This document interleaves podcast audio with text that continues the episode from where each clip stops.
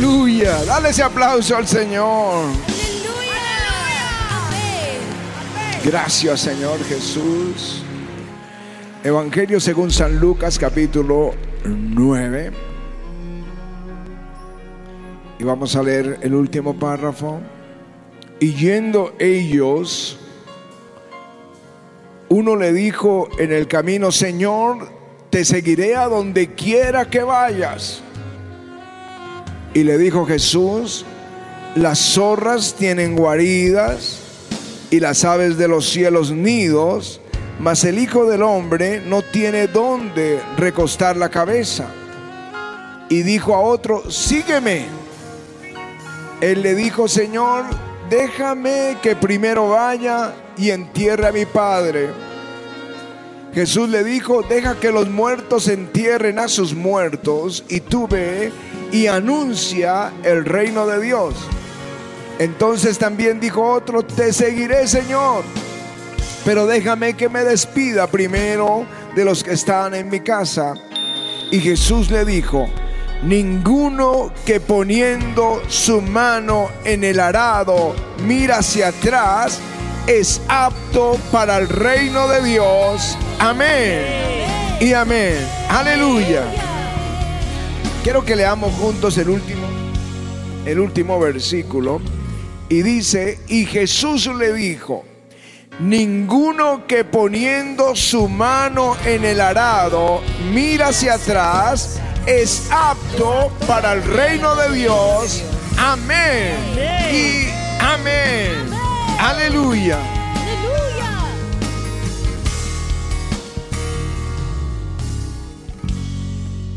¿Alguna vez has oído esa expresión? Eso hay que quemar los barcos.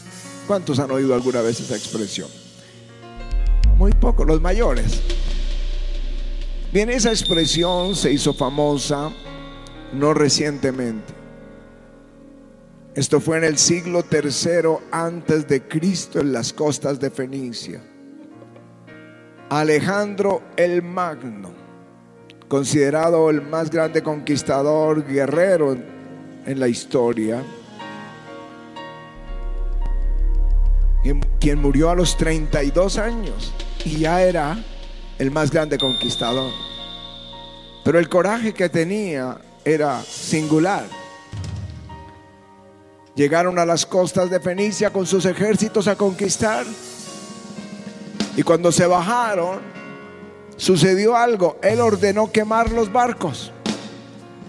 Así que estos hombres, cuando vieron sus barcos quemados, la angustia estaba en su corazón. Y él les dijo, si quieren volver a sus hogares, tienen que vencer ese triple ejército. Y en los barcos de ellos vamos a regresar a nuestra tierra. Eso se llama no mirar atrás. Di conmigo, no mirar atrás. No hay forma, los barcos se quemaron, la única forma es ir adelante y solamente adelante. Y esta es la palabra de Jesús. Ninguno que poniendo la mano en el arado mira hacia atrás es apto para el reino de Dios. Amén. ¿Están conmigo?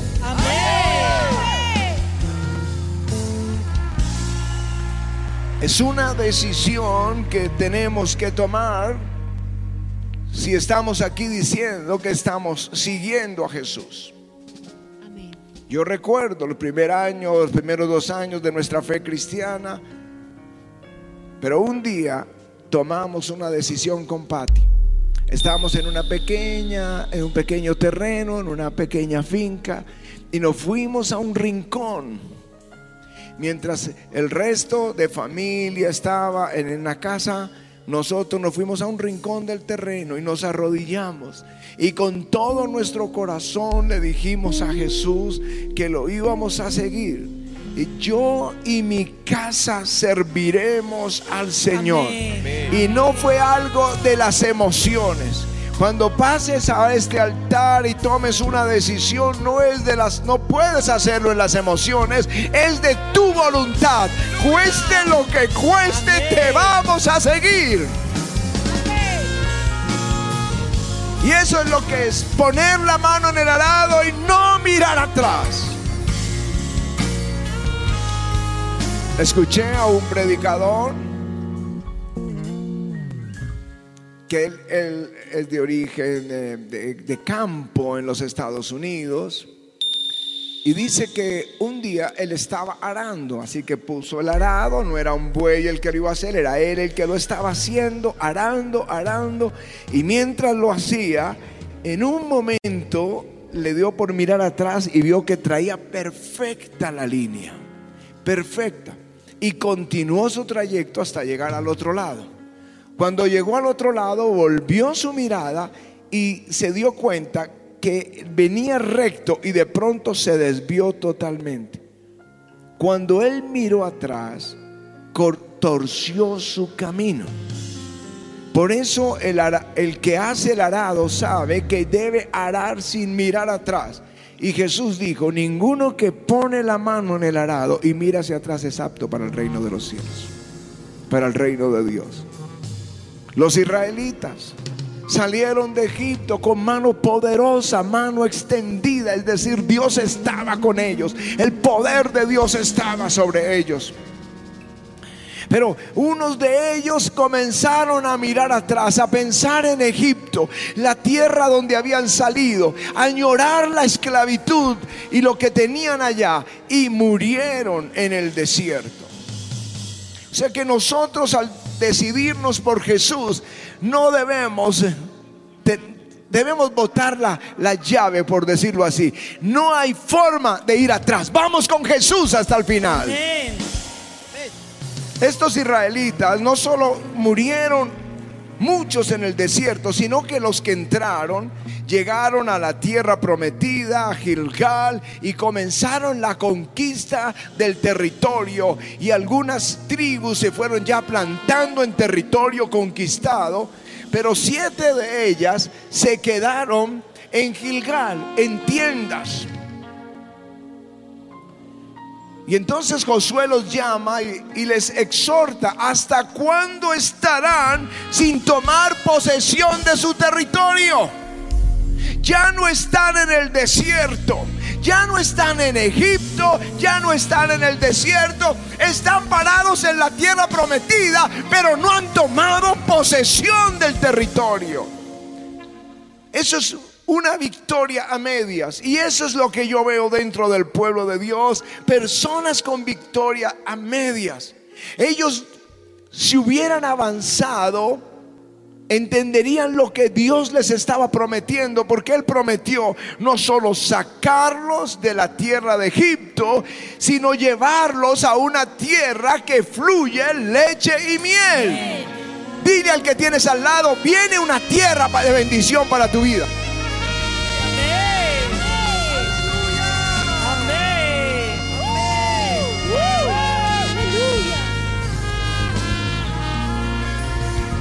Aleluya. Si ellos hubieran decidido seguirle confiados en el Señor, verían o vivirían cosas que jamás pensaron ver. Jamás, cosas impresionantes. ¿Como qué cosas? Que las naciones digan, estos son linaje bendito de Jehová. En Isaías dice, y la descendencia de ellos será conocida entre las naciones y sus renuevos en medio de los pueblos. Todos los que les vieren reconocerán que son linaje bendito de Jehová. Aleluya. Si ellos hubieran creído, el bien y la misericordia les hubiera seguido todo el tiempo la unción hubiera venido sobre sus vidas. La unción no es solo la experiencia cuando se ponía el aceite, como por ejemplo sobre David,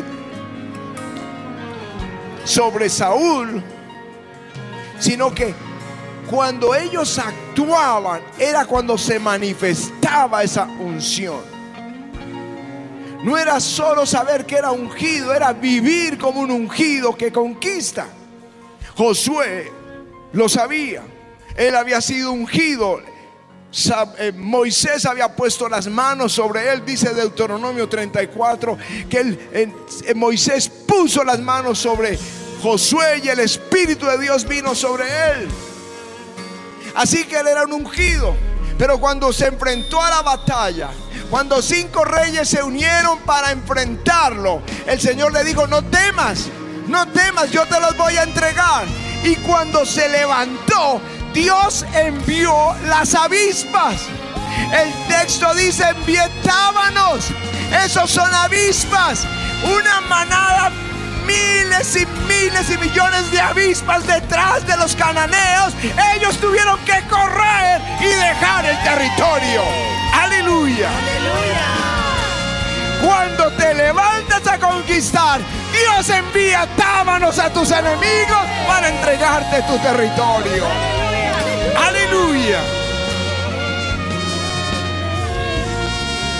Si ellos salen de Gilgal y conquistan su territorio, Dios les dijo, la tierra de la cual Jehová tu Dios cuida, siempre están sobre ellos los ojos de Jehová tu Dios, desde el principio del año hasta el fin. Tomar el territorio hace que los ojos de Dios estén sobre nosotros todo el año todo el año, di conmigo, todo el año. Cuidándonos, protegiéndonos.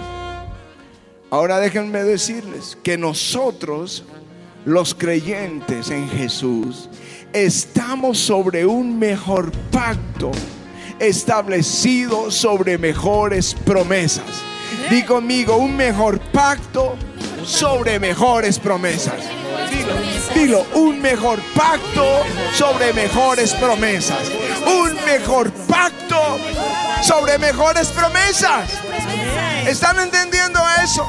Si eso era para Israel, eso es también para nosotros, pero sobre nosotros hay un mejor pacto sobre mejores promesas. Aleluya. Así que si sobre nosotros hay un mejor pacto, mejores promesas, sino sobre nosotros está el Espíritu de Dios como lo prometió Jesús y yo le creo a Jesús todo lo que él dice. Entonces, vamos a seguir a Jesús sin mirar atrás. Amén. Porque vamos a vivir cosas y ver cosas que jamás pensamos ver cosas sorprendentes, como dice el apóstol Pablo, cosas que ojo no vio, ni oído yo, ni en el corazón de un hombre han subido, son las que Dios ha preparado para los que le aman. Mejores promesas. Aleluya. Pero para verlas, tienes que ser radical. Mi primer año de vida cristiana era, éramos muy tibios. Y a veces no íbamos a la iglesia el domingo. Ignorábamos la escritura que dice, no dejando de congregarse como algunos tienen por costumbre. Y llegamos y al día, ese domingo que no fuimos, nos llamó Edith y nos contó lo que había pasado en la reunión. Estoy hablando que no es como en el ayudamiento que pasan cosas tremendas, sorprendentes. No era usual, era el servicio tradicional, pero en ese servicio el Espíritu Santo entró. Estaban cantando un coro al Espíritu Santo, lléname, lléname. Y cuando lo cantaron, el Espíritu Santo entró a esa reunión y los tocó y estaban quebrantados, llorando. Y me contaron. Y yo me quería dar golpes contra las paredes. ¿Por qué no fui a esa reunión? ¿Por qué no fui? Bien, Dios me quería enseñar algo. Si yo quiero seguirlo, tengo que ser un radical. Pero el siguiente domingo yo pusieron el mismo coro y lo canté con todo mi corazón, con todas mis fuerzas y nada pasó. Nada pasó por años hasta el día en que el Espíritu Santo me visitó. Y ese día entendí yo no, no puedo ser un tibio, no puedo ser un mediocre. Hay cosas preparadas por Dios, pero Él demanda de mí que ponga la mano en el arado y no mire atrás, que sea radical por Jesús. Aleluya. Tuvimos que tomar decisiones cuando nos llamó. Nos habló, le habló a Pati y le dijo, tienen que perdonar a todos los que les han ofendido. Estábamos en tres días de ayuno. Fue el día en que Dios nos llamó al ministerio. Pero dijo, no corten el ayuno hasta que no perdonen a los que les ofendieron. Y si me lo hubiera dicho hoy o me lo hubiera dicho otro día, a lo mejor me tardo un poquito en obedecer. Pero como estábamos en ayuno, teníamos mucha hambre, no queríamos desobedecer, queríamos rápido. Y busque los teléfonos y llame a todos los que nos habían ofendido para decirles que los perdonábamos llamando a todos los que habíamos ofendido para perdonarlos. Ahora no quiero que seas imprudente porque a veces se acercan a una persona, te perdono, y la persona, ¿y yo qué hice? Y la dejan peor que, que antes. No. Si la persona no sabe que te ofendió, tú lo perdonas de corazón y, lo amas y todo sigue normal. Pero si sabe que te ofendió, sí, no, no importa, yo sé, me debes, me hiciste, me dañaste, pero yo te perdono, tranquilo, ve en paz con la bendición de Dios. Si tú no lo haces, el texto dice así, en, Mateo 18. Entonces llamándolo su Señor le dijo a uno que no perdonó, siervo maldado, toda, toda aquella deuda te perdoné, todo lo te lo perdoné porque me rogaste. ¿No debías tú también tener misericordia de tu consiervo como yo tuve misericordia de ti? Entonces su señor enojado lo entregó a los verdugos hasta que pagase todo lo que debía. Así también mi Padre Celestial hará con vosotros si no perdonáis de todo corazón cada uno a su hermano sus ofensas. ¿Qué es lo que hará? Te entregará en manos de verdugos. Si no perdonas de todo corazón, no es lo perdono sigo bravo, no. Es de todo corazón que lo perdonas, porque si no estás en manos de verdugos.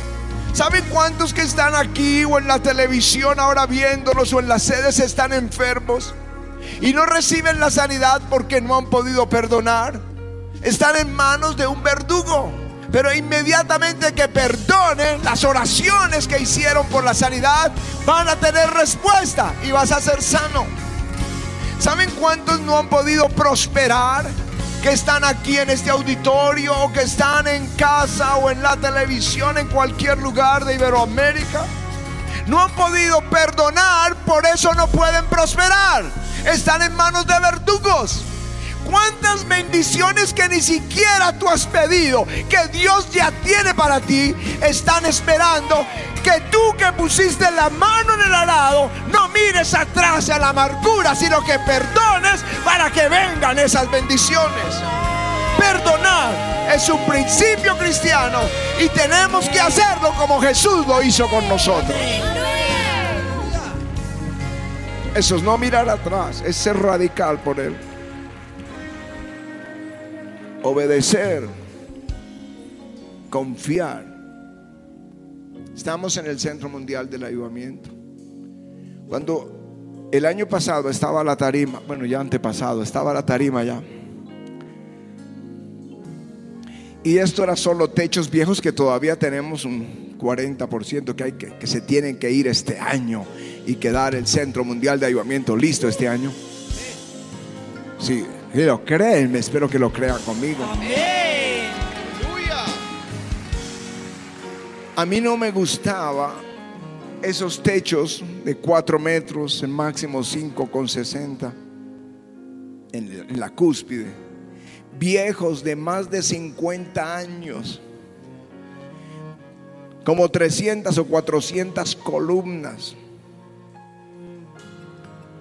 Entonces, como no, no, nos daban permiso de construcción, yo empecé a buscar otros lugares. Y encontré un lugar que me gustó, que veía que cabíamos, que teníamos resuelto muchas cosas en ese lugar. Y yo quería y yo quería ese lugar. Y orando, el Señor le mostró una mano señalando este lugar y dijo, es aquí. Y éramos como un búfalo, el ayudamiento fuerte, ungido que avanzaba y conquistaba aquí, en este lugar. Yo tenía que, que obedecer. Hoy lo estoy entendiendo. No solo estamos construyendo el Centro Mundial del Avivamiento, sino que la ciudad está construyendo el sistema de transporte en la pura puerta del avivamiento. El transmilenio que pasará por aquí será el más importante de la ciudad. Estamos en una ciudad de 8 millones de habitantes y el mejor sistema de transporte pasará por la puerta de la iglesia. Afectará todas las redes de Transmilenio y el metro. Así que mis hermanos, era aquí como un búfalo, ungidos creciendo. Aleluya. Pones la mano en el arado y no miras atrás y verás cosas inesperadas.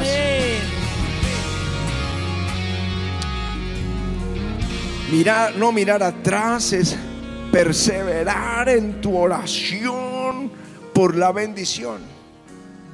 Me gusta la vida de Jacob.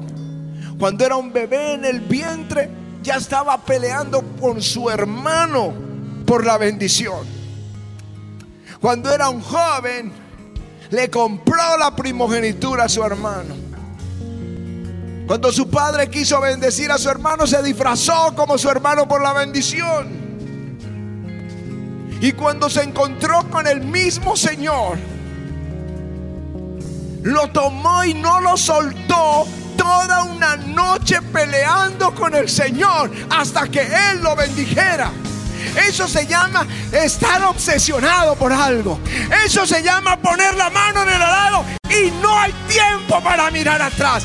Poner las rodillas por algo y clamar y clamar hasta que el Señor responda como la viuda en el Evangelio, clamando al juez por justicia.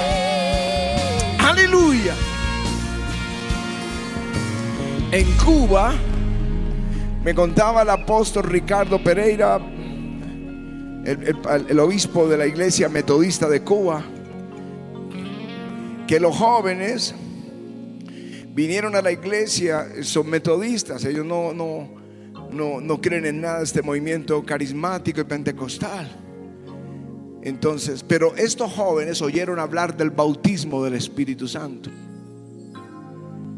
y le pidieron permiso al pastor para orar en la iglesia, para pedir esto. El pastor dijo, pues vayan, y les prestó el templo, y él se fue a ver televisión. Y estando viendo televisión, el Espíritu Santo le habló y le dijo, tus jóvenes están orando por el Espíritu Santo, y tú estás aquí viendo televisión. Le tocó ir allá donde estaban ellos. Y los jóvenes seguían clamando, él se sentó en la banca de atrás y esperó y esperó y esperó. Y dijo, ya no más. Voy a apagar luces, ya no más. Por favor salgan. Y no salían. Estaban allá postrados. Eran jovencitos. 18 años en promedio.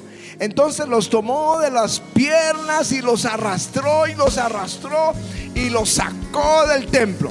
Y cuando iba por el segundo y el tercero, ya estos estaban de pie otra vez allá. Otra vez estaba enojado con ellos. Volvió y se sentó en la banca de atrás y ellos orando. Y de pronto la gloria cayó en esa iglesia, en Pinar del Río, en Cuba. Cayó la gloria y estos jóvenes comenzaron a orar en lenguas estaban llorando, felices recibiendo. Cuando el pastor vio esto, corrió y se botó entre ellos y dijo, oren, oren por mí, yo también quiero lo mismo. Y ahí comenzó un avivamiento en Cuba. Ahí comenzó, se fueron por toda la isla predicando de ciudad en ciudad, de pueblo en pueblo. Hoy tienen iglesia iglesias en cada pueblo de Cuba donde se predica y la gente es llena del Espíritu Santo. Aleluya.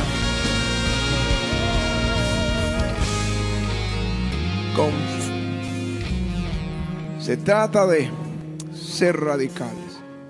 Yo recuerdo el día que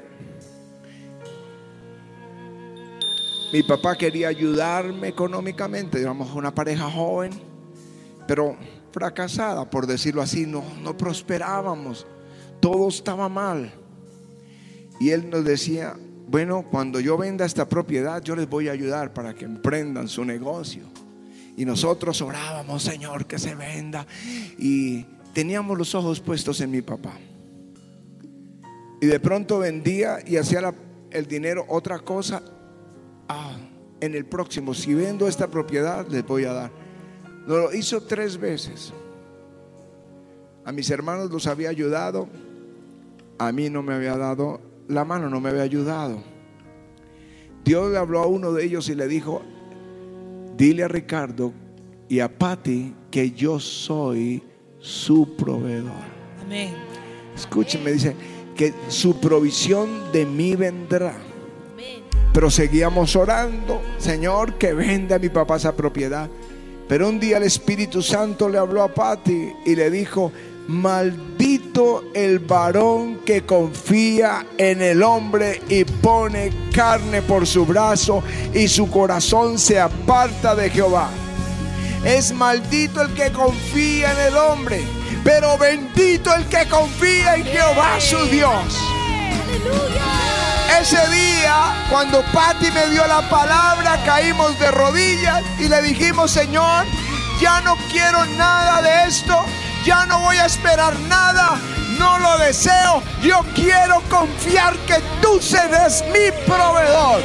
Y Pati y yo lo hicimos y Dios comenzó a prosperarnos, a bendecirnos.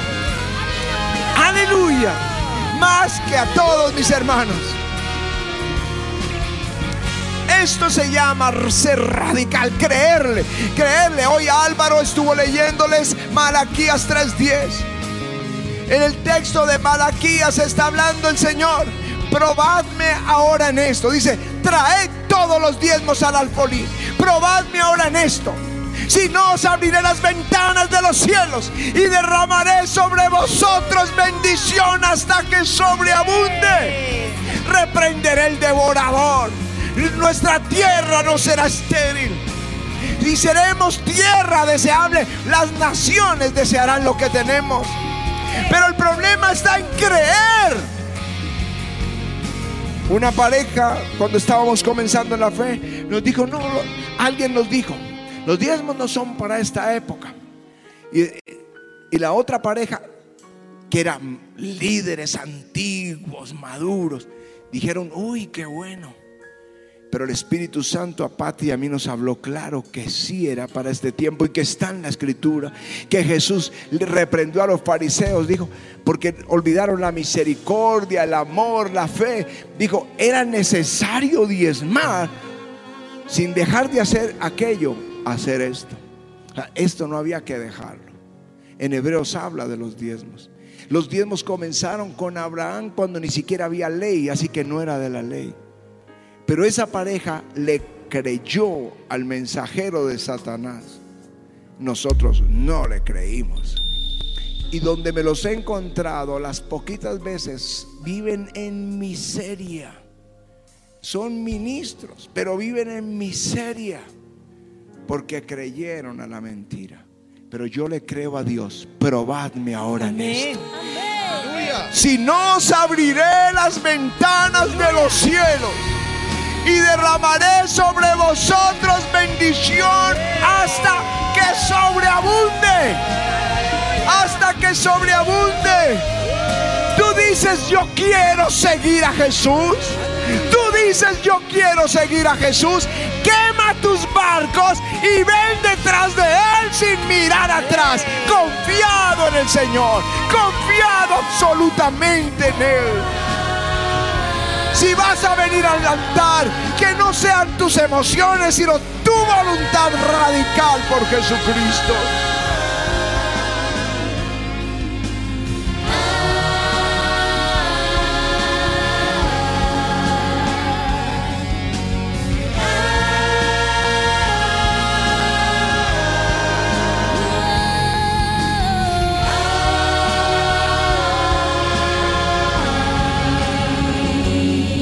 Momento de quemar los barcos para no tener la oportunidad de volver atrás. Yo no sé cuáles son tus barcos, pero tú, tú sabes qué es lo que te hace retroceder. Sácalo de tu vida, de tu camino. Y dile, Jesús, yo voy a poner la mano en el arado, yo te voy a seguir. Te voy a seguir, Señor. Este es el momento donde tú tomas esta decisión por Jesús. Es una decisión de tu voluntad. Muchos querían seguir a Jesús.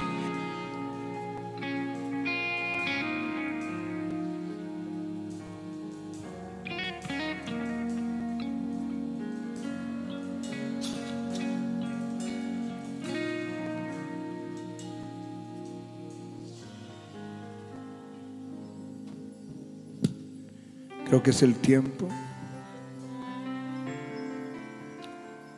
de tomar decisiones y comenzar este año.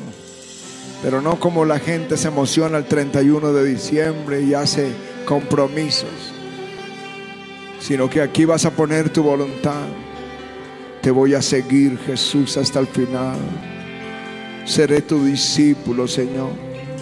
Quizá tropiece, quizá cometa muchos errores, pero mi decisión es por Jesús, hasta el final del camino. Hasta que tú me recojas por Jesús, solo por ti, Señor, te voy a seguir. Te voy a seguir. Él te está llamando ahora. Muchos querían ir detrás de Él, pero Él te está llamando a ti. Me llamaste, oh dulce pescador. Me dijiste, sígueme. A ti solo seguiré. A tu voz conoceré conoceré. que llamaste mi Llamaste Señor mi Señor. y a ti solo oiré.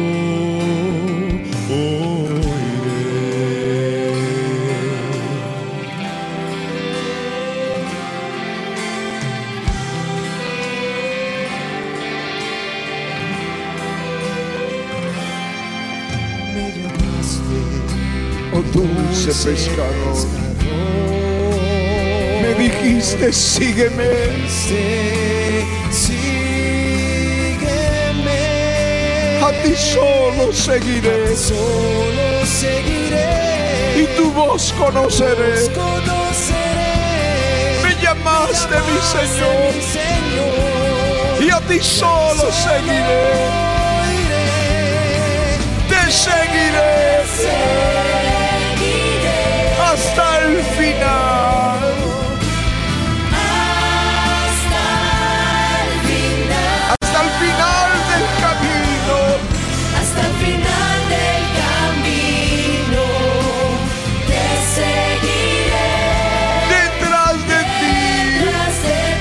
Caminaré mi Jesús.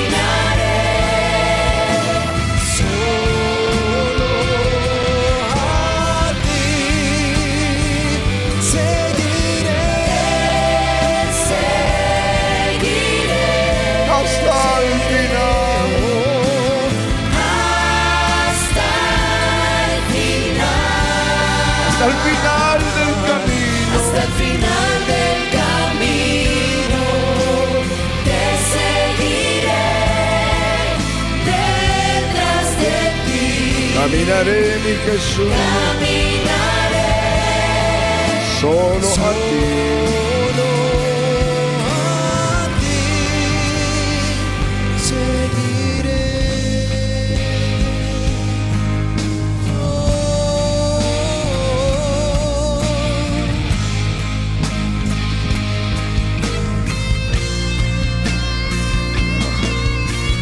Vamos, es tu oración con Él exclusivamente, con Jesús.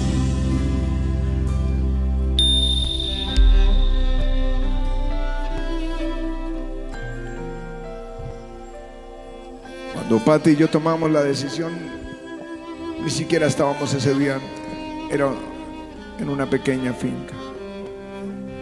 Yo y mi casa serviremos al Señor. Pero tú tienes el privilegio de estar en la casa de Dios para hacer este voto a Él. Te voy a seguir, Jesús. Sino a ti yo seguiré detrás de ti. Caminaré Caminaré. a quién, sino a ti. Sino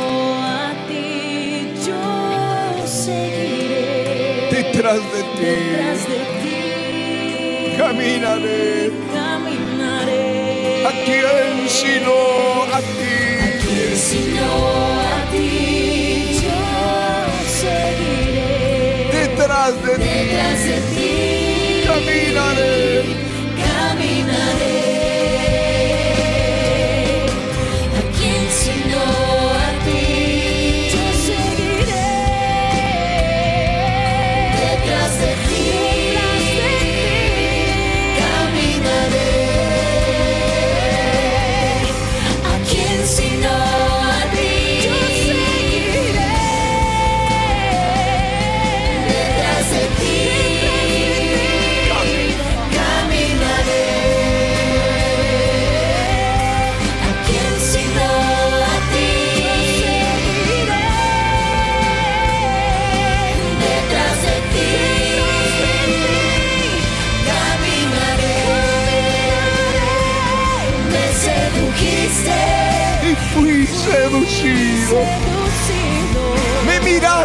Fui conquistado.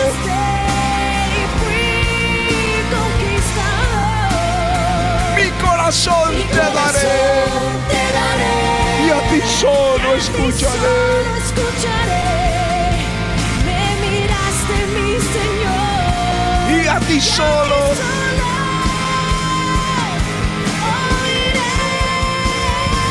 conmigo, te. Seguiré.